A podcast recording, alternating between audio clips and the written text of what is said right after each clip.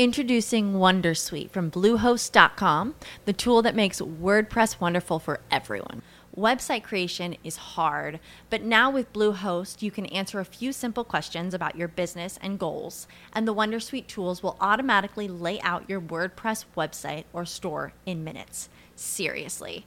From there, you can customize your design, pick your brand colors, and add blocks. No custom theme or coding required. You'll get content suggestions that you can keep or revise, and with Yoast SEO built in, we automatically help you get found in search engines. From step by step guidance to suggested plugins to an AI powered help bot. Our built in tools make WordPress wonderful for everyone.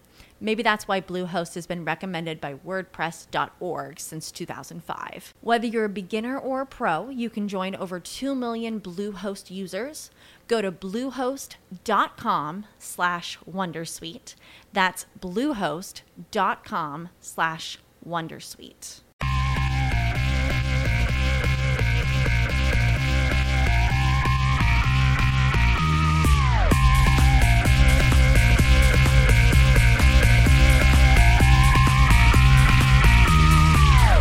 Hola a todos, bienvenidos a Ímpetu, ya sabéis, el programa de Emilcar FM, donde yo mismo, Fran Sevillano, voy a entrevistar a un montón de gente apasionada.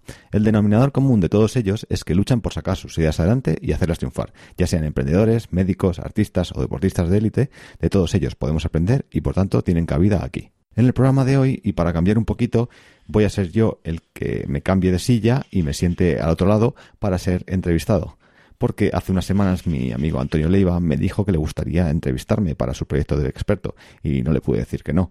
Por cierto, si no conocéis de experto y os gusta la programación, eh, tanto si os queréis dedicar a ella como si ya lo hacéis y queréis dar un salto, os recomiendo que le echéis un ojo, está muy bien. Así que nada, quedamos un día e hicimos la entrevista y en ella tratamos un montón de temas interesantes, sobre todo si estáis pensando en dedicaros al mundo de la programación. Eh, desde cómo superar las dificultades iniciales cuando estás comenzando, hasta las diferencias entre trabajar en una consultoría o en una eh, empresa de, producto. También tratamos cosas como eh, las herramientas que utilizamos, tanto él como yo trabajando para empresas americanas y muchas otras cosas. Otro tema en el que indagamos bastante es el de los podcasts. Antonio estaba bastante interesado y consigue sacarme algunos de mis truquitos secretos que utilizo en Impetu, como las herramientas o el proceso que tengo para sacarlo adelante. Así que nada, espero que os guste mucho esta entrevista con Antonio Leiva de, de Experto y conmigo mismo, un servidor, Fran Sevillano. Hola, ¿qué tal? Bienvenidos a, una de las nuevas charlas eh, expertas. Como veis, esta charla va a ser un poco diferente porque estoy aquí en, directo con nuestro invitado, con, con Fran Sevillano. Y, y hoy os quería presentar a, a, esta, a este desarrollador que he conocido hace poco, gracias a, uno de sus últimos proyectos, del que después hablaremos, y que me ha, me ha sorprendido bastante. Y nada, nada más conocerlo, decidí que tenía que, que entrevistarlo y, contaros un poquito más qué, es todo lo que está haciendo. Muchas gracias, Fran, por, por estar aquí un sábado por la mañana eh, grabando esta, esta charla. Sin problema, es un placer. Y para que le conozcáis un poco más, Fran es desarrollador iOS en, Lonely Planet. Eh, además es creador de, un podcast que se llama Impetu, del que luego hablaremos largo y tendido. Eh, ha sido instructor en, en Ironhack, que también nos contará luego un poco qué hace allí. Y, es creador de una aplicación para, iPhone llamada Instagram.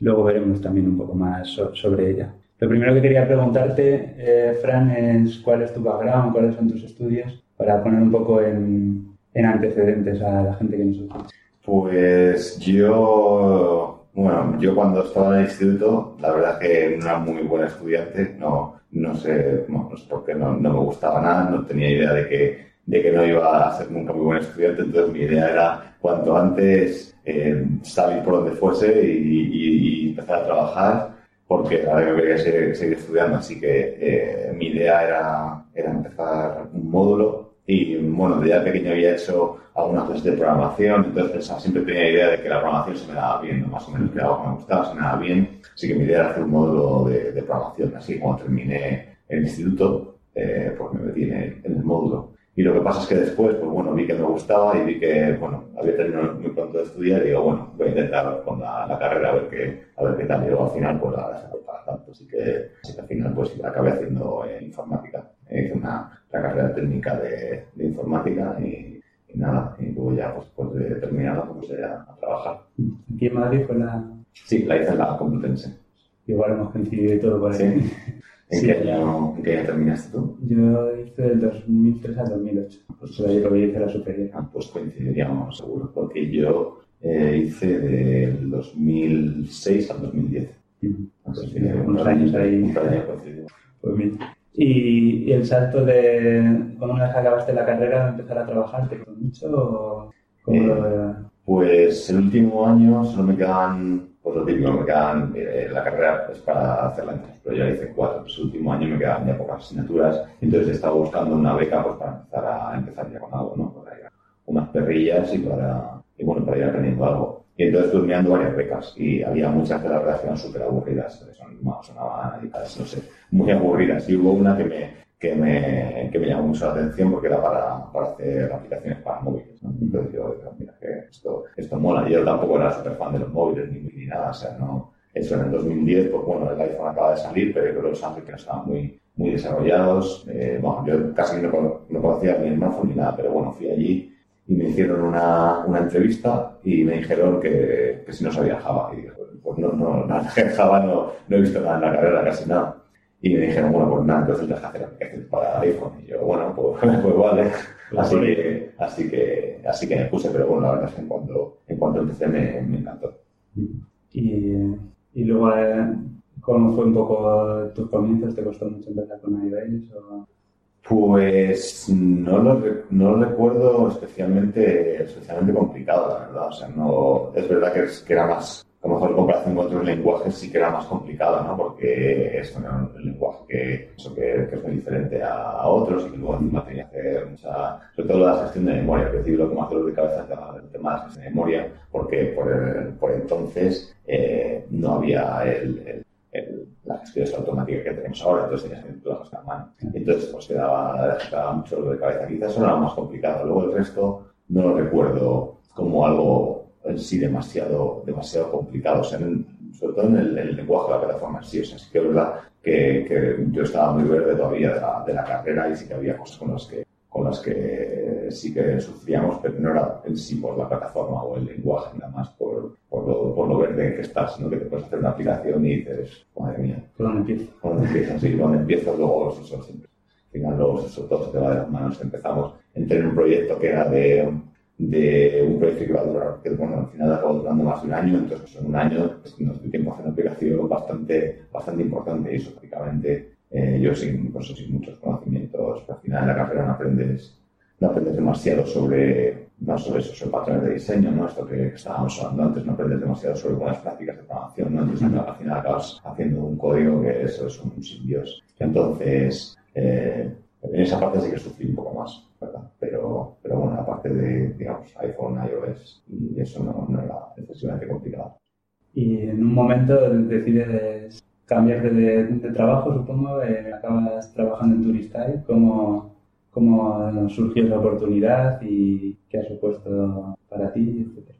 Pues sí, eh, yo estaba, entré en una empresa que se llamaba Demos, que estaba muy bien, había su- muy buen ambiente, teníamos algunos proyectos chulos como el que entré yo, que era un proyecto de, de investigación y desarrollo que era súper interesante, eh, estuvo, estuvo muy bien, pero, pero también, digamos que tenía dos vertientes, o los proyectos de investigación y desarrollo o los proyectos para clientes. Y a mí lo que me frustraba un poco de los, de los proyectos para clientes era que al final eh, los proyectos eh, pues eso, un cliente quiere una, una primera versión de la aplicación, quiere, quiere tenerla hecha, pero ya está, no quiere nada más, no quiere, quiere tener la aplicación y punto, la quiere tener, pero no le importa mucho ni mejorarla, si algo se ha quedado a medias, si algo, si no va especialmente bien, si algo falla, no le importa demasiado. Entonces, como que nunca tenéis oportunidad de mejorar esa aplicación, ¿no? Que hayas hecho, luego cuando has terminado, has entregado, dices, joder, vaya, vaya fallo tengo aquí, pero no tienes, no tienes tiempo de arreglarlo ni de, ni de mejorarlo, y eso era una, una frustración que tenía. Y entonces, pues yo quería empezar, quería trabajar en un sitio donde se, no, que se, se, cariño al producto, donde se, se, evolucionase que tuviese tiempo para, para mejorarlo, donde se viese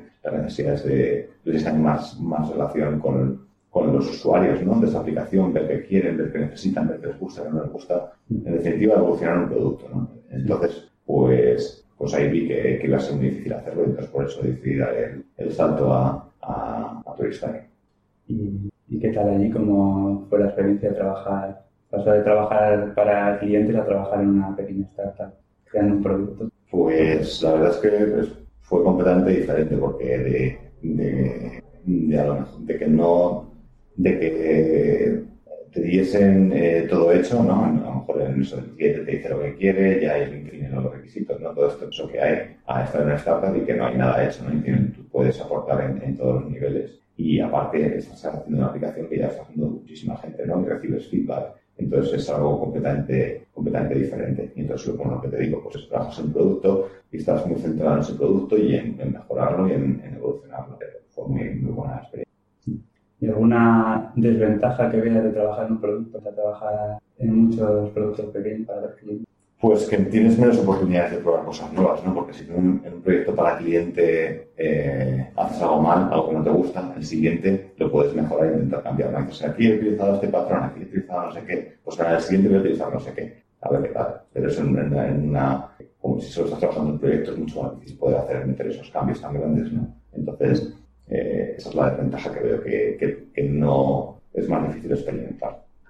Sí, totalmente de acuerdo, yo también he estado en ambos bandos y, y el producto tiene muchas ventajas, como lo que tú comentas, el, el que eh, pues tienes un seguimiento más continuo de lo que está ocurriendo con el producto, puedes eh, tomar decisiones más importantes que se ven reflejadas en poco tiempo en, en, la aplicación, ver mucho más el feedback de los usuarios, estamos en contacto con ellos, sin embargo, eh, cuando trabajas para un cliente, lo que tú dices, la mayoría de los clientes, una vez que acaba el, el proyecto, como mucho contratan un poquito de soporte y, y ya está, luego prácticamente se olvidan del producto. Entonces, como que te involucras más en un proyecto, en un, proyecto, un único proyecto que están, eh, cuando estás trabajando para proyectos para otros clientes.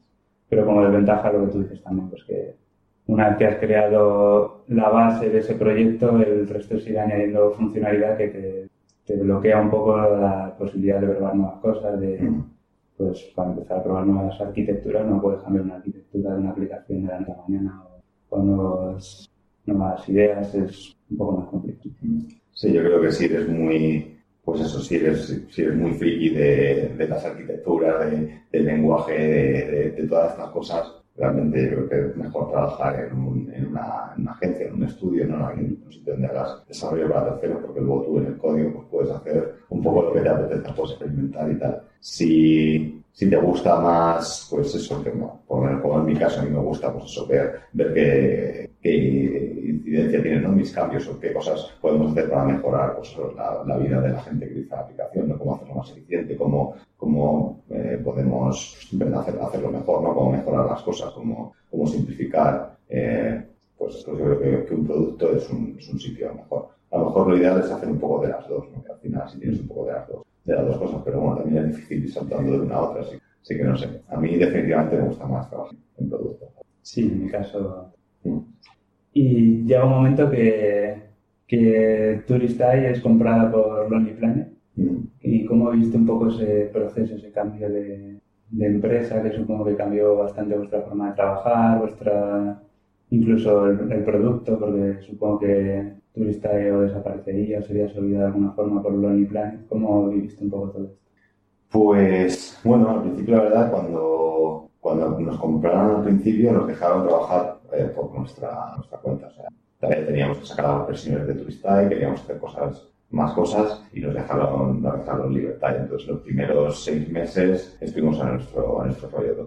Introducing Wondersuite from Bluehost.com, the tool that makes WordPress wonderful for everyone. Website creation is hard, but now with Bluehost, you can answer a few simple questions about your business and goals, and the Wondersuite tools will automatically lay out your WordPress website or store in minutes. Seriously. From there, you can customize your design, pick your brand colors, and add blocks. No custom theme or coding required. You'll get content suggestions that you can keep or revise, and with Yoast SEO built in, we automatically help you get found in search engines. From step by step guidance to suggested plugins to an AI powered help bot, our built in tools make WordPress wonderful for everyone.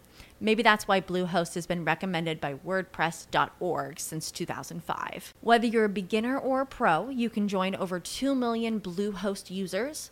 Go to bluehost.com slash wondersuite. That's bluehost.com slash wondersuite. What if you could have a career where the opportunities are as vast as our nation, where it's not about mission statements, but a shared mission? At U.S. Customs and Border Protection, we go beyond to protect more than borders from ship to shore, air to ground. Cities to local communities, CBP agents and officers are keeping people safe. Join U.S. Customs and Border Protection and go beyond for something far greater than yourself. Learn more at cbp.gov/careers. Luego ya empezaron a salir nuevos proyectos en Lonely Planet y querían que formásemos parte de ellos. Y ya fue cuando empezamos a trabajar con ellos. Y la verdad que, bueno, aquí a pesar de ser una empresa grande, el equipo de móvil es, es, pequeñito, entonces tampoco ha sido tanto cambio. Uno de los cambios más grandes para mí fue pasar de, de trabajar yo solo, porque antes de turista lo hacía yo solo, a trabajar con compañeros, que, que, simplemente un compañero, un compañero da la vida. O sea, para mí es, es, es, es, trabajar solo es bastante duro, hacer tú solo una, programar tú solo algo es muy difícil porque no tienes nadie con quien compartir los problemas, ¿no? Nadie que pedir consejo, nadie, no que te, cuando ya estás muy metido en un jaleo que te diga, pues no, esto, que te saque de ser, ¿no? Porque a veces metes una maraña ahí, estás al final muy metido y con que venga alguien y te diga, pues no, mira, mejor simplemente con esto puedes hacerlo. O sea, tener un compañero o tener varios compañeros fue el principal, el principal cambio para mí, que eso llevó a un par de años en turista, eh, yo solo pegando con la aplicación y ya, pues eso, eh, pues eh, a veces era, era complicado. Y bueno, el otro cambio fue cuando empezamos a trabajar en remoto, porque en Turista trabajamos en, en una oficina, pero cuando nos compró el Mi Planet, pues bueno, eh, había gente que se quería mudar a Estados Unidos y que les hacían la, la opción, pero, mm. pero bueno, yo dije que me quería quedar en Madrid y, y aceptaron. Entonces yo empecé a trabajar en remoto y algunos otros compañeros también. Entonces ahora mismo pues, eh, somos varias personas, casi todos estamos, estamos distribuidos, o sea, hay gente en varios sitios. Entonces empezar a trabajar así sí fue un, un gran cambio también para, para mí. ¿Las personas con las que tú trabajas en tu día a día están en España o están en otro país? ¿Cómo... Hay otro chico que también está aquí en Madrid, eh, Diego, que ha salido en el podcast, aunque bueno, viaja bastante a Estados Unidos. Eh, luego está, tengo otro compañero que está en Utah y otros dos que están en, en y bueno, antes teníamos más que estaban en, en Nashville, pero ahora ya, ahora ya no, ya la gente está yendo a, a San Francisco, así que, así que sí estamos un poco ahí repartidos en varias zonas horarias. ¿Y cómo hacéis para coordinar el trabajo y para que, para que no os obligue a todos a trabajar en un, en un horario coincidente? Pues intentamos, intentamos planificar muy, lo que mejor hemos hecho es aprender a planificar muy bien, porque antes éramos muy desastre.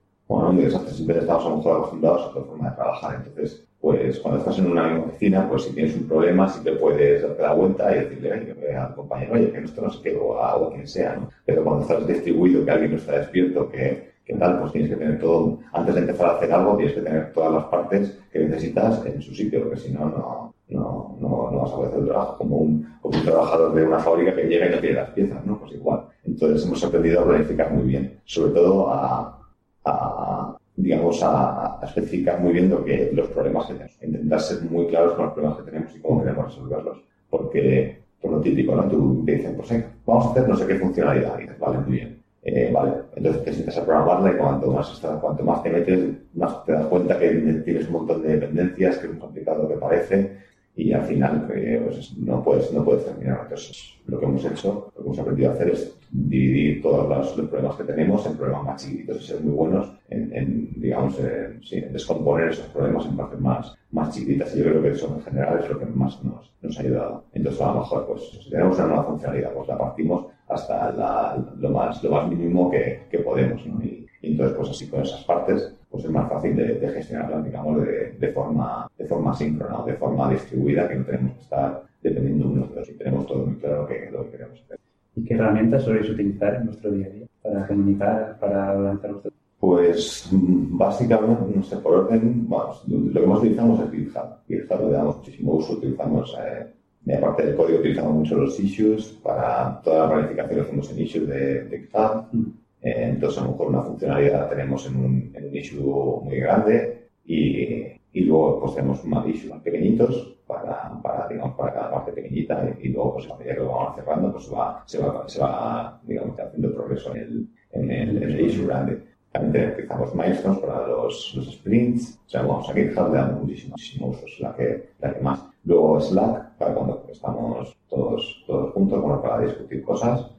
Un, una, un chat para, para comunicarnos por ahí. Y luego Hangouts, también Hangouts para todas las reuniones cara a cara, pues, o por videoconferencia, pues utilizamos Hangouts. Y luego un poquito de Trello. Y luego también a veces cuando estamos pre- preparando un, un, digamos, un, un roadmap grande, a lo mejor de varios meses, utilizamos una herramienta que se llama Waffle, que te junta, te coge los issues de GitHub y te los muestra como fuese un, eh, un Trello, básicamente, un Trello, con tarjetitas y tal. Entonces, pues tienes un- una visión muy clara de, de cómo es el, de, de que, del progreso que estás haciendo en, un, en, en varios, en varios proyectos a la vez. Entonces, es como un Trello. Tienes una idea, una idea clara del progreso que estás haciendo en, en varios proyectos. Pues eso no lo conocí. Está- Prácticamente hacemos, empresas hacemos prácticamente lo mismo que siempre usamos GitHub a tope y Slack y Hangouts, pero la herramienta está, le echaron un vistazo. Mm. Sí, Esa es, funciona. Sí, está muy bien porque te da una, una un poco más global del progreso. ¿no? Si te planteas a lo mejor un, algo, algo medio grande de, para, no sé, dos, tres meses, pues luego a lo mejor es un poco difícil seguir el, el progreso. Nosotros si tienes un deadline, entonces te ayuda muy bien. Nosotros tienes varios proyectos, ¿no? Luego tienes backend, esta aplicación de Android, la aplicación de iOS, pues puedes ver todo, ¿no? Cómo, cómo, va progresando, cómo se está muy bien. Muy curioso. Y ya, ya pasando un poco a tus proyectos personales, Sí. Eh, hace creo que fue un año y pico que lanzaste Instagram, Mm. que es una aplicación, bueno, cuéntala tú, se contará mejor que yo. Sí, Instagram es una, básicamente una aplicación que te permite ver tus, tus fotos de Instagram a tu, a tu alrededor. Tus fotos, no las fotos que hay a tu alrededor de, de Instagram. Y bueno, es una idea que, que tenía desde hace mucho tiempo y que, que bueno, me, me apetecía, me apetecía hacerla y, y hablándolo con Diego, pues ambos queríamos hacer algo, algo personal, una aplicación saber que tal trabajamos juntos de cara a hacer algo más en el futuro y decidimos, decidimos meternos a ello. Y, mira, y así, sí, hace el, en enero del año pasado lo sacamos. Y, bueno, eh, hasta la experiencia fue, bueno, fue muy, muy reveladora. La experiencia de trabajar en un side project, en un proyecto personal, cuando estás en- también con tu trabajo y, y, y, bueno, la verdad es que aprendes, se aprenden muchas cosas. A escribir las horas, supongo. Sí, a escribir, a escribir las horas, aprendes a escribir las horas, aprendes a igual. Al final, yo creo que muchas, muchos problemas, por lo menos los problemas que tengo yo, se reducen a, a planificación. O sea, al final, yo creo que en el momento en el que tienes que hacer algo, o sea, tienes que, que eliminar, yo creo, la, como la- las decisiones en cada momento. O sea, si en un momento, yo creo que si llegas de tu casa a las 7 de la tarde, después de haber trabajado todo el día, y te tienes que plantear qué vas a hacer, probablemente no te pongas a trabajar otra vez. Tienes que tener claro que cuando llegues vas a hacerlo. Entonces, al final tienes que tener una planificación muy clara para no tener que tener esa, esa decisión en ese momento. ¿no? Y yo creo que eso, eso, eh, se, se traslada a cualquier aspecto de la vida. ¿no? Si quieres hacer cosas, más vale, son cosas que te pueden dar pereza, mejor lo tengas planificado porque, porque si no es muy difícil que lo hagas. Ya sea deporte, ya sea alimentación, ya sea trabajo. O sea, muchos de los problemas que he tenido en los últimos al final se reducen a, a una mala, a una mala planificación a una- y a una mala eh, definición de los problemas. Como si tienes muy claro cuál es el problema que quieres, que quieres resolver y, y tienes muy, pues, muy bien definido, decir, que lo, que lo, que lo resuelvas y no que lo dejes, lo vayas dejando. Totalmente de acuerdo con el, el tema de la planificación. Siempre doy yo mucho la brasa con eso porque me parece, me parece vital. A mí me ha ayudado muchísimo a, a, lo, a lo que estamos hablando, a llevar proyectos paralelos aparte de tu trabajo normal y yo creo que ha sido clave para, para conseguir hacer las cosas que me he propuesto. Tener muy claro, muy definidos los objetivos, tenerlos asignados en su parcela en la semana, aunque que luego no encaje totalmente, pero si en el momento en el que te sientas ya sabes lo que vas a hacer, eh, cunde muchísimo más que si, Sí, sí. que si te sientas y dices, bueno, ahora con qué empiezo. Empiezas a perder el tiempo y al final no, sí, no aprovechas. Totalmente de acuerdo. Y luego, aparte de Instagram, también eh, has dado, has sido instructor en, en Ironhack en alguno de sus, de sus cursos o, Sí. o bueno, no sé cómo los... Bootcamps. Los bootcamps. Sí, sí, sí. Cuéntanos un poquillo qué tal la experiencia de Pues profesor, de... muy buena, Sí. me gusta, la verdad es que me gusta mucho, porque, bueno, supongo que es al final eh, tener el contacto, el contacto personal ¿no? que tienes con la gente y, y- y ver cómo, cómo aprenden, como que es muy, es muy gratificante lo que hablábamos, ¿no? Pues, sobre todo ahora trabajando en, en casa o, bueno, trabajando en programación al final, yo creo que es un trabajo muy solitario, o sea, al final estás tú y tu ordenador, por lo menos la forma en la que, en la que trabajo yo, yo creo que mucha gente, eh, estás tú y tu ordenador y tus problemas y, y- y entonces pues no, como que no sales de tu cabeza, ¿no? Y de la pantalla del ordenador, estás todo el día metido, metido ahí y entonces pues, pues llega un punto que, que no, pues, que te, que te puedes hablar con la gente porque no estás acostumbrado a hacerlo. Entonces, eh, para mí eso de enseñar, pues, pues, pues bueno, supone eso, supone tener un contacto, un contacto más, más personal con, con la gente, ¿no? Un contacto más, más cercano y luego además eh, es súper gratificante poder, poder contar las cosas que tú sabes, ¿no? Y que a alguien le parezca interesante. Porque al final, yo qué sé, si te cuentas a alguien de algo que sabes y le, y le gusta y le parece interesante, pues es, es algo muy satisfactorio. Y, y bueno, sí que para mí la experiencia ha sido muy, muy buena y espero, ahora espero poder seguir haciendo. ¿Cómo has conseguido compaginarlo? Porque por lo que he visto, esos bootcamps son como muy intensivos, de Sí. 40 o 60 horas a la semana. Sí, pues con, con vacaciones, la verdad. Cuando lo he hecho ha sido coger mis, mis vacaciones en el, en el trabajo. Ha habido alguna vez que me han dado algún permiso para, para hacerlo, pero, pero sí con vacaciones. Porque al final es, suelen ser, sí, estas, eh, como lo hacen, son semanas de, de 40, son ocho, cada bootcamp son ocho semanas, pues 40 horas a la semana de, digamos, sea, como si fuera un trabajo. Y, y yo cuando he hecho sido una semana, o sea, cuando he estado así una semana entera, pues esa semana me la he cogido de vacaciones y he estado allí. Y luego también lo que hacen es, eh, se- tienen mentores para, las últimas semanas del curso tienen proyectos personales para que los- la gente aplique los conocimientos que han aprendido Mm. y entonces puedes ser mentor de, de esos proyectos. ¿no? He sido, aún he sido, he sido mentor y eso no requiere tanta dedicación. Estar, hablar con tu, con tu alumno. eh, ¿Cómo funciona un poco, por curiosidad? el- El tema de la mentoría. De la mentoría.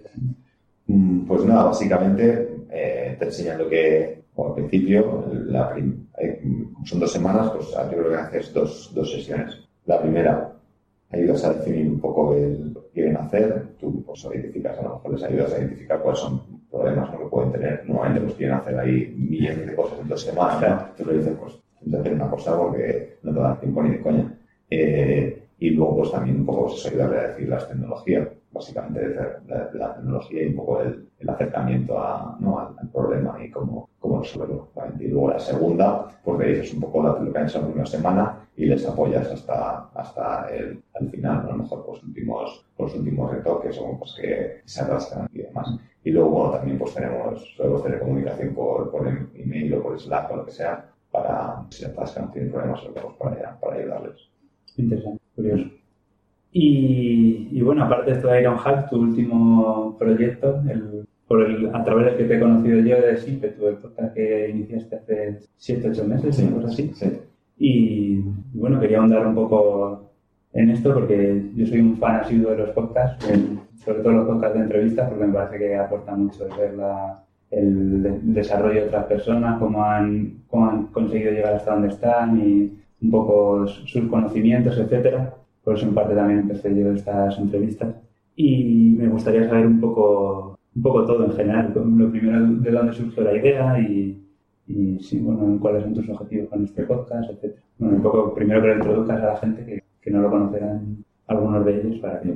Sí, pues, pues Impetu es un podcast en el que entrevisto gente prácticamente que a mí me resulta interesante. Lo que pasa es que a mí la gente que me resulta interesante pues es gente que, ¿no? que, tiene, que tiene ideas propias, gente que busca Introducing Wondersuite from Bluehost.com, the tool that makes WordPress wonderful for everyone.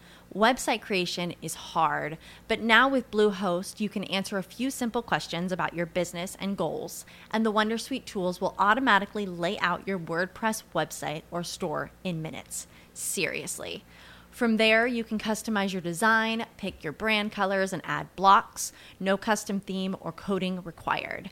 You'll get content suggestions that you can keep or revise, and with Yoast SEO built in, we automatically help you get found in search engines.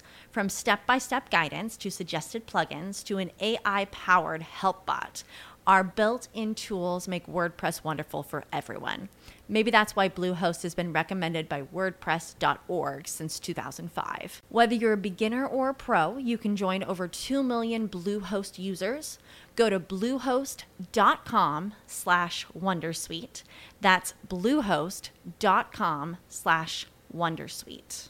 Pues eh, hacer, algo, hacer algo interesante en el mundo, ¿no? que quiere ideas, que llevarnos adelante. Eh, y bueno, básicamente ese tipo de gente que me interesa y es, es el tipo de gente que intento entrevistar en ímpetu. Y yo, pues como tú, yo también era súper, bueno, todavía lo soy, eh, súper fan de los podcasts de, de, entrevistas, porque, pues sí, por eso, porque no sé, me gusta conocer este tipo de gente. Entonces yo soy fan de este tipo de podcast y me apetecía mucho hacer uno. Primero, pues porque no vi que no había demasiado. En, en España prácticamente no había nada de este estilo que a mí me, me, me gustase. Y segundo, pues porque quería, quería, utilizarlo como excusa para yo conocer interesante. Al final, pues me, una forma de forzarme a, a conocer gente. Digo, eh, si toda, cada dos semanas voy a tener que sacar un podcast, me voy a tener que forzar a darle la clase a alguien para que se venga. Y entonces, sí, sí para, para entrevistarle. Así que es, es un, es una, eso es una buena limitación positiva, ¿no? Que también es un concepto que me gusta bastante. Es decir, pues me voy a poner obligaciones porque si no, no lo voy a hacer. Es como una planificación. O sea, lo planifico o no lo hago. Pues igual. O busco, o busco gente, busco una forma de forzarme a encontrar gente interesante o al final no lo voy a hacer. Así que, así que básicamente son mis objetivos. Y en, en tu podcast has tenido invitados de, de muchos tipos. Obviamente al, al, principio has iniciado un poco más con gente más cercana y más cerca de la tecnología y del desarrollo, pues como David Bonilla, como Carlos Azaustre y, y, Paola o Jorge Galindo, etcétera, pero últimamente también estás haciendo entrevistas a gente eh, de otros mundos y además ya bastante conocida, sobre todo para los que nos movemos por el mundo de los podcasts y los conocemos y hemos escuchado bastante como o Víctor Martín o Ricardo Abad o este tipo de gente que no está tan cerca de la tecnología pero que sí que ha, ha conseguido grandes cosas. Y preguntaba un poco por cómo contactas con ellos, cómo consigues que atraerlos a tu podcast, si te ha ayudado a estar dentro de la plataforma de Milcar FM para, para conseguir acceder a este, a este tipo de personas. Sí, no sé, hay unas cosas que, me, pues, que a mí me parecen que, que están mal, es no la, la fijación que tenemos, supongo que todo el mundo, ¿no? Que como eh, pues, clasificar a la gente y meterlas en, encasillarles en una cosa y como, o meternos en un mundo y parece que no puedes salir de él, sobre todo con este tipo de cosas. A mí me parece que la gente eh. Yo creo que tenemos más que aprender de, de, de cosas que están fuera de nuestro mundo que de, de cosas que están dentro de, él, ¿no? Por ejemplo, o sea, si yo hago iOS, pues probablemente obtenga, si me dedico todo el día a estar con gente de iOS, al final, eh, quiero decir, no tengo una experiencia muy, muy limitada. Si, por ejemplo, hablo contigo, probablemente hablamos de programación, pues descubrir un montón más de, un montón más de cosas porque, porque tienes una visión diferente de la que tengo yo. Y esto, pues, extrapola, ¿no? A gente, gente de todo el mundo, ¿no? Gente de, pues, de marketing, deportistas. Pues al final, eh, yo creo que se pueden aprender cosas más interesantes eh, y puede ser más diferente si coges ideas que están en, en, digamos fuera de tu, de tu zona de, de, bueno, de tu, digamos de la zona en la que te mueves y a esa zona no y, y pues, al final es, eh, consigues más variedad de ideas. Entonces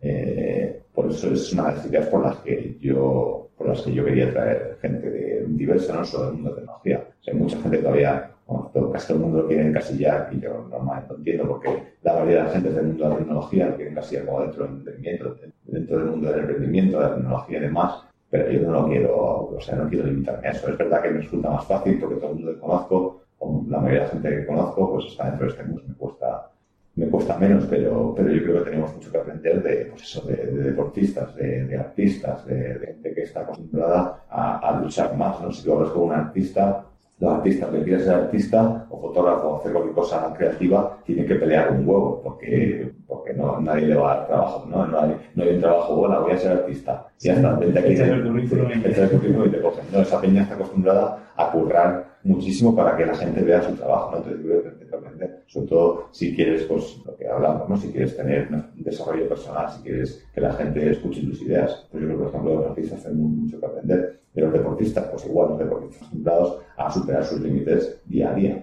Yo creo que también es, es gente la que tenemos mucho que aprender. O sea que al final es un montón de gente de la que tenemos mucho que aprender, ¿no? Entonces, pues yo creo que limitarse solo a la tecnología, pues sí, es muy cómodo y nos gusta mucho y, y, y ya está, pero, pero en realidad no, es como un poco, es un poco, yo creo que hay que abrir más, hay que abrir más, a, abrirse más a otras, a otras experiencias. Y bueno, básicamente, como les, no sé cómo les apego, siendo muy pesado. siendo muy pesado, o sea, no queda otra. Al final, prácticamente es lo que me lleva más, más tiempo. Todo de, en buscar gente, buscar gente, convencer a gente, organizarles, eh, concretar una hora. Al final, casi lo que más tiempo lleva, más, más que grabar la entrevista, casi más que editarla, casi más que todo. Eh, buscar, buscar gente y conseguir, conseguir convencerles. Y la verdad es que no, no, tengo, no tengo truco. O sea, no sé. Eh, bueno, una cosa que me ha funcionado bastante bien, que ya he pensado hacer, es pues a alguien que he entrevisto, le pido que me presente a alguien, o si o miro a qué gente interesante puede conocer, lo presento. Y eso hay que seguir haciendo. Espero un poco que con, que así con esta táctica pues pueda ir, digamos, escalando un poco, si cada vez voy subiendo un poquito, pues al final gente más, más conocida, gente más interesante. Así que así, así seguiré. Mm. Y, y, bueno, sí, lo de, lo de Milcar FM, pues sí, eso ha sido, ha sido crucial. Probablemente, vamos, no sé, no sé cuántos oyentes tendría ahora si no hubiese salido de Milcar FM, pero a lo mejor sería, no sé, no sé, a lo mejor sería un décimo de los que tengo ahora, ¿no? Porque, porque es verdad que me dio una exposición eh, y me ha dando una exposición muy grande. Eh, porque claro, mucha gente que le interesa los podcasts, mucha gente que, que, le gusta la tecnología, entonces al final es, es, que es el público, es el público casi perfecto. Eh, me ha ayudado muchísimo. Y luego, bueno, también, pues estoy con, estoy con Emilcar, estoy con, con el resto de, colaboradores de la red y que todos nos, ayudamos y hablamos y es todo gente interesada en podcast y que hacen y que saben, saben mucho. Entonces, pues sí, definitivamente es, es una de las, de las grandes, que he tenido mucha suerte de haber, de haber caído ahí. Y una vez que ya tienes a, a tu invitado convencido, empieza el proceso de preparación de la entrevista. ¿Qué haces? ¿Tienes algún método para preparar tus entrevistas? Pues eh, me hago muchas preguntas, escribo muchas preguntas, es básicamente lo que hago. Eh, leo mucho sobre esa persona, si puedo, porque hay gente que he entrevistado que no es tan conocida y es difícil encontrar sobre ellos, pero intento escribir muchas preguntas que, que me resultarían interesantes sobre esa persona. Eh, no sé, lo que una, uno de los problemas que he tenido, a lo mejor que, que sí estoy pensando en cambiar, es que a lo mejor eh, si, si preparo muchas preguntas en base a las cosas que leo, al final lo que voy a preguntar está, está relacionado con las cosas que he leído y no con mis intereses iniciales. Entonces, intento hacer un, un poco de ambas. ¿no? Intento leer bastante, pero luego eh, hacer preguntas que me interesan a mí personal, para no, digamos que no pues eso, si te lees a lo mejor la, todo lo que ha hecho una persona, al final vas a preguntar sobre todo lo que ha hecho, pero a lo mejor hay cosas que a ti te interesan que no están dentro de esas, no de esas, eh, sí, de esas, que no están dentro de, lo que has leído y que podría ser interesante también. Y al final como te limitas un poco. Así que intento hacer un poco de, de, ambas. Preguntas que me interesan a mí y luego también leo mucho y saco, saco preguntas sobre, sobre esa persona. Bueno, una vez que tienes ya la pregunta, llega el día de la, de la grabación, ¿Cómo, qué herramientas utilizas para grabar, ¿Qué, mediante qué herramientas te comunicas con ellos, o si tienes algún, algún equipo de grabación, etcétera, ¿qué es lo que utilizas? Pues, bueno, para coordinarme con ellos, básicamente email, y en el momento de la grabación utilizo Skype, casi todo utilizar Skype, hago las, grabaciones por, por videoconferencia, bueno, por audio, básicamente por Skype, y utilizo una programita que te permite grabar las llamadas Skype, y, y ya está. Y sí, utilizo un micrófono. Eh, eh, Emilcar tiene un, un, libro en el que habla de, de, cómo hacer un podcast y ahí recomiendo un equipo, que yo me compré ese equipo y ese que utilizo. O sea que si, si queréis empezar un podcast con un buen equipo, ese está, está muy bien, la verdad, es muy barato. No sé por cuánto, no sé, bueno, menos de, menos de 100 euros yo creo que me costó todo. Es una, una básicamente una mesita pequeña y un, y un micrófono normalito, pero suena bastante bien. Y, y yo creo que eso es todo, eso es todo lo que, todo lo que utilizo. Bueno, pues en, en, la nota del artículo también iré enlazando todo esto para si alguien está interesado y quiere echar un vistazo. Y, y luego una vez que, que lo has grabado llega la posedición, no sé si tú editas lo que grabas o, o simplemente lo que, lo que tienes ya sube directamente al, al podcast. Como se Sí, sí que hago una pequeña edición. Eh, el programa que utilizo para, para grabar la, la entrevista pues permite por separar la conversación en, las dos partes, no puedo coger lo tuyo y lo mío, separarlo, puedo ajustar los niveles, pues eso, puedo a lo mejor hacer un poquito de ecualización si no sé, si no suena o no sonamos bien. Pero vamos, básicamente lo que hago es separarlos, separo las convers- los lados de la conversación, ajusto los niveles, eh, pues luego por típico quito los silencios, si ha habido alguna interrupción o alguna cosa rara, pues una tos o lo que sea, algo así se lo quito. Y poco más. Y así que hago la edición, la mínima, la mínima que tengo que hacer. Y luego, pues nada, meterle la, la introducción y el cierre y la música y ya está. Muy bien. ¿Y mm, qué más te quería comentar? De todas estas entrevistas que has tenido, que ya llevan 18 o así, Mm. ¿cuál, ¿cuáles son algunos momentos así que recuerdes con más interés o que te hayan parecido más curiosos? Si recuerdas en especial, o algún invitado que te haya Pues sorprendido especialmente. Mi entrevista, o una de mis favoritas, yo creo, la una que recuerdo es la de, la de Héctor García, porque es un tío que es muy, es muy, muy filósofo, muy de darle vueltas ahí a las cosas. Entonces, pues que, sí que tuvimos una conversación bastante, a pesar de no conocernos, a pesar de, estar en, en, en lados opuestos del mundo, porque yo estaba en, yo estaba en, en unas escaleras de incendios de, de ahí de, Nashville, cuando estaba trabajando en Planet, y él estaba en, en su casa de Japón, estábamos en el lado opuesto del mundo y, y, y eso, y no nos conocíamos y aún así tuvimos una conversación, yo creo, muy interesante y es, es una conversación que, en la que pienso bastante. O sea, sí, yo creo que estuvo, estuvo muy una- una- Mira, justo esa todavía no la he escuchado, me la apuntaré para la, para la siguiente. Y, y bueno, un poquillo también, viendo que has sacado de todas estas entrevistas, tú le sueles preguntar mucho sobre la rutina en su día a día o, Mm. o cómo planifican su futuro, incluso las... eh, pues sí, un poco todos estos temas más que se salen un poco más de, trabajar y ya está, o de, centrarte en tu proyecto y ya está, un poco qué es lo que has aprendido de ellos que hayas empezado a aplicar en tu día, en tu día a día o, que eh, te hayas planteado empezar a aplicar en el futuro.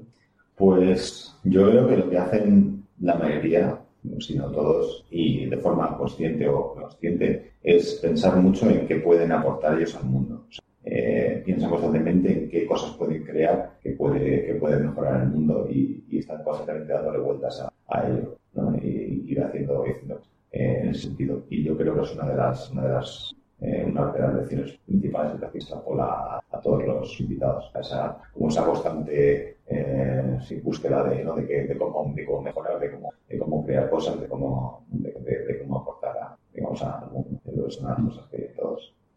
Y en- hay cosas concretas que hayas empezado a aplicar en tu día a día de lo que hayas escuchado, en plan, pues, por ejemplo, con, con, con Víctor Martín hablar de como él es un loco de las rutinas y de la, y de la, de la productividad, pues comentaba muchas cosas en plan, pues todo lo que hace por las mañanas, lo que hace antes de acostar, algunas de esas cosas han, han entrado en tu vida. Pues no? hay un libro que recomienda él en ese, en ese, en ese programa, en ese episodio, que, que he empezado, he empezado a leer y que he empezado a, a aplicar, que es el tema de las visualizaciones positivas, que creo que es un, un tema muy, muy interesante. Y, y sí que he empezado a, a aplicarlo. Eh, pasa que todavía estoy un poco, estoy un poco incipiente, pero, pero sí que, sí que he empezado a aplicarlo. La fase de la incredulidad, supongo, ¿no? Todo eso cuando lo escucho digo, suena bien porque tener un pensamiento positivo siempre ayuda mucho, pero ¿hasta qué punto eso influye en tu día a día? Creo que esas cosas, hasta que no las pruebas, no puedes estar seguro. Hombre, yo no sé, yo, yo creo que sí que, que somos al final lo que, lo que pensamos. O sea, si al final, eh, al final, yo que sé, la conciencia no es más que un, como una, una serie de pensamientos. Y si esos pensamientos son todos positivos, al final eres una persona positiva. Si son negativos, eres negativo. Yo creo que se puede más o menos retirarse. Entonces, yo creo que sí que, sí que el tema eh, en particular yo creo que puede tener un impacto, un impacto positivo. O sea, yo lo veo, no lo veo aquí muy místico ni muy tal. Pues al final estás pensando cosas positivas, pues coño, tienes que ser positivo. O sea, no, no hay mucho más allá. Y la cuestión, pues eso, a lo mejor pues, lo que está bien de este libro es que te explica a lo mejor formas más prácticas de, de intentar eh, meter ahí eh, pensamientos positivos en tu, en tu mente hacerlo de forma más, más, más, más a menudo, de forma más selectiva, ¿no? Que es como hacerlo antes de, cuando te acabas de levantar o cuando te vas a acostar, ¿no? Que estás medio, medio consciente, medio inconsciente de todavía, entonces como que a lo mejor no tienes, tienes menos resistencia para hacerlo. No sé, yo creo que eso es algo, es algo positivo también, como lo de, como bueno, algo que, que bueno, esto, esto recuerdo de un libro que, eh, que estaba todo basado en, en, en cosas que eh, demostradas científicamente. O sea, que no era, no era algo que un tío se haya dicho, esto, esto es la hostia, lo que estaba demostrado científicamente que ayudaba y es, es la gratitud. O sea, tú eres un, la, las personas que son, que hacen un esfuerzo por, por, eh, por expresar gratitud, eh, son más felices. Y es un libro que se llama 68 minutos, creo que se llama, y que eso, eh, es un libro de autoayuda, pero con todo cosas que están demostradas científicamente. Y habla de cosas como tener una mascota, también está demostrado que te ayuda a ser feliz, o eh, ser una persona que expresa gratitud hacia las cosas pues, que te hacen más feliz. Entonces, yo creo que sí que hay cosas que, que, se, que se pueden hacer. Y, y bueno, y, y, yo creo que es una de, las, una de las principales cosas que he hecho. En realidad, bueno, yo no sé si ya llevo bastante tiempo, no sé si por el podcast o por otra cosa, pero sí pensando pensando en qué, qué puedo, ¿no? qué puedo aportar yo, puedo aportar dándole muchas, dándole muchas vueltas. Entonces, bueno, otra cosa que tiene toda esta gente es que no tienen, o no, no que lo tengan, sino que saben vivir bien con, el, con la incertidumbre, ¿no? Y con el, y con el, pues sí, básicamente con la incertidumbre y, con, y, y son capaces de salir de su zona de confort habitualmente, ¿no? Mm. Y entonces yo creo que esa, esa, esa es la parte que todavía me, me cogea, que, que hay que seguir mejorando. Que, pues es como, como consigues eh, lidiar con el, con el miedo, con la incertidumbre, así salir de zona de confort y, y crear cosas que, que aporten. Sí, al final imagino que la, la, única forma de lidiar con él es enfrentarte a él poco a poco y, salir. y viendo que haciendo cosas que al principio te da miedo y crees que van a salir mal, al final o salen bien o no salen tan mal y, y pues eso, el perder el miedo viendo que no pasa nada, aunque tengas ese miedo. Sí. Porque al final es tirar para adelante y, y, con, y no, no, intentar cerrarte a, a nada solo por, por esa sensación. Mm. Pero sí, el conocer a toda esta gente que ha hecho todas esas cosas y que empezó desde cero como empezamos todos, pues la verdad es que aporta muchísimo. Mm. Sí. sí, es una parte de inspiración, ¿no? Y, mi novia siempre lo dice que me pasa todo el día escuchando inspiración, pero luego al final, si no lo conviertes en acción, no vale para nada, ¿no? Como, yo qué sé, incluso puede llegar a ser un poco frustrante porque te llenas de inspiración, pero como que no le das salida, ¿no? Es como, eh, yo qué sé, no sé, como si, como si comes un montón de galletas no te vas a correr o las quemas, o sea, como que te engordas de, de inspiración y al final puede resultar frustrante porque dices, toda esta gente está haciendo un montón de cosas guays y yo no estoy haciendo una mierda. Entonces yo creo que, que está muy bien escuchar inspiración, inspirarse, pero también hay que pensar en, y, y, y, proponerse pasos específicos para pasar a, a la acción y hacer cosas, que si no al final eh, como que te puede, te puede volver loco tanto inspirarte o, o, te puedes, te puedes incluso, incluso frustrar. Y yo creo que también es uno de los, uno de los problemas que, de los grandes problemas hoy, bueno, no tan grande, pero un, un, problema que tenemos en Internet. Tienes acceso a cualquier persona, ¿no? Y entonces eso te permite eh, seguir en tiempo real casi la vida de cualquier persona, ¿no? Y puedes ver gente que hace cosas increíbles y tú dices, hostia, ¿por qué no cosas tan increíbles? Entonces hay, hay, que tener, yo voy a tener un poco, un poco de cuidado, por lo menos intentar pasar a la acción para, para que tú veas que, que, que en realidad estás llegando o estás yendo a algún sitio, no estás, no estás estancado. Relacionado un poco con esto, eh cuáles son los objetivos que tengas a medio o largo plazo para, para llevar a cabo esas, esas cosas que tienes en la cabeza que quieres sacar. Pues uno de mis, tengo más o menos, tengo más o menos dos, dos objetivos. Eh, uno es eh, compartir más las cosas que he aprendido en los últimos, en los últimos años y, y dos, eh, un poco diversificar la, la, digamos, la forma de ganarme la vida. O sea, me gustaría no depender exclusivamente de, de, un, de un trabajo. O sea, quiero, quiero hacer cosas que, que también me permitan eh, pues, tener más control a lo mejor sobre, de una forma más, más, más global sobre el, tipo de cosas que creo, porque bueno, con la programación pues al final estoy limitado un poco a lo que hago programando, pero bueno, gustaría tener digamos, una, una eh, colaborar de una forma más global o hacer algo un poco más global, tener más impacto de una forma un poco más global, no solo en la parte de programación, sino de un producto de, o, o, hacer otras cosas y que me permitan además, pues eso, ganarme la vida sin, sin depender exclusivamente de un trabajo, digamos, tenerlo un poquillo más, tener un poquillo más diversificado. Mm. Así que básicamente esos son mis dos objetivos para, para, el próximo, para los próximos meses. ¿Y ya has empezado con algún paso para ir hacia ellos?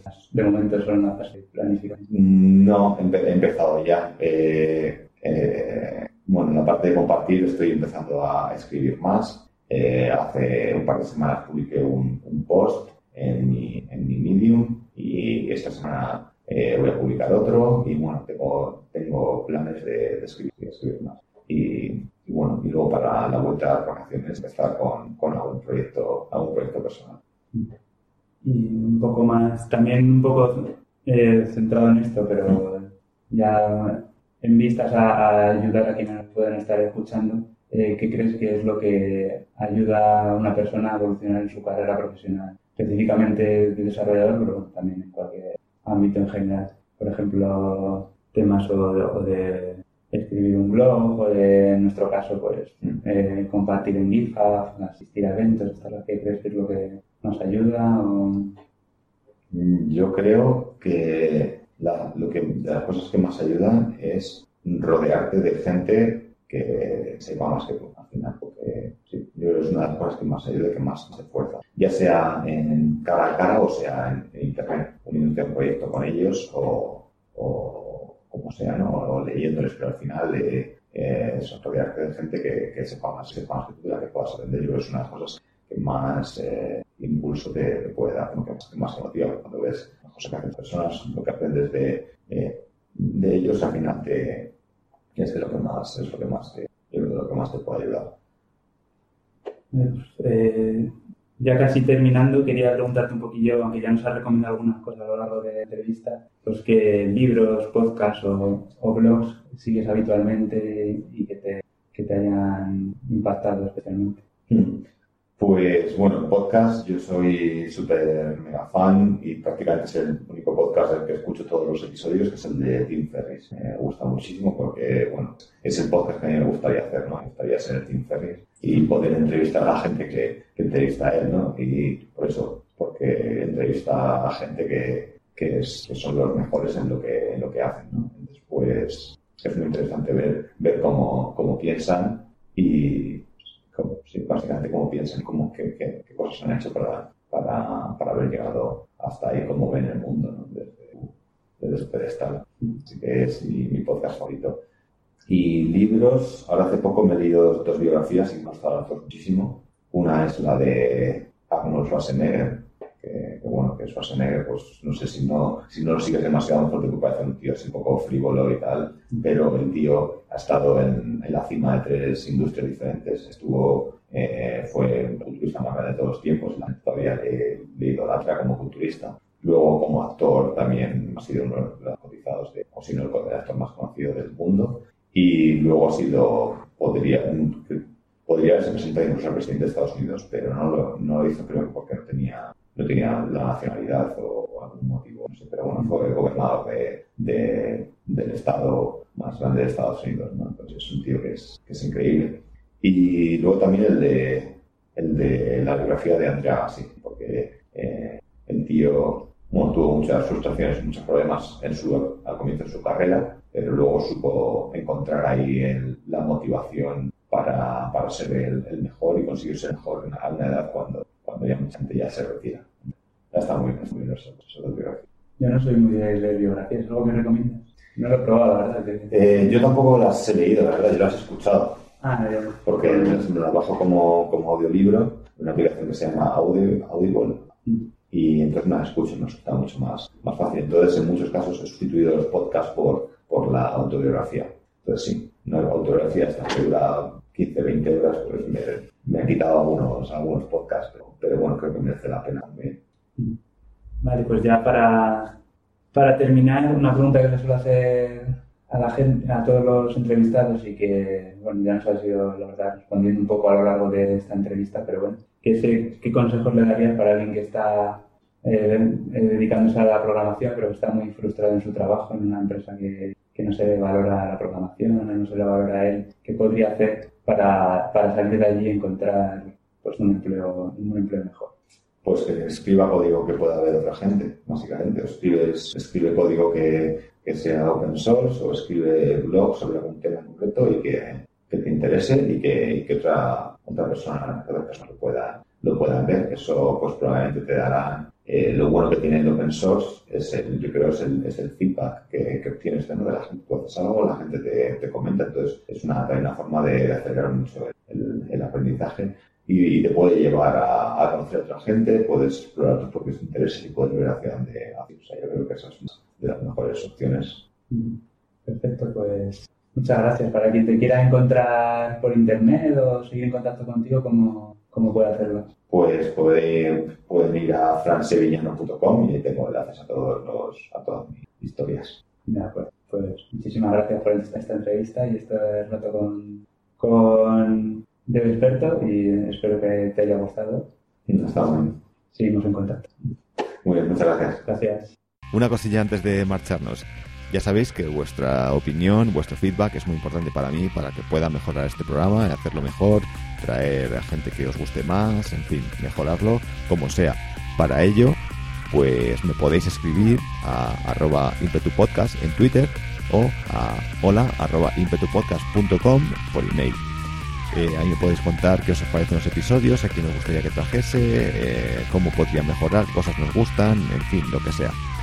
Y ya sabéis que también me podéis dejar una review y una reseña en iTunes. No solo me podéis dejarlo, sino que además os lo agradecería un montón porque eso va a ayudar a que el programa eh, sea más conocido, porque eso hace que, que, suban los rankings, etcétera. Así que para ello os metéis en iTunes y me dejáis 5 estrellitas. Os lo agradecería mucho, muchísimo. Y nada más, espero que os haya gustado el programa y nos escuchamos en el siguiente. Chao.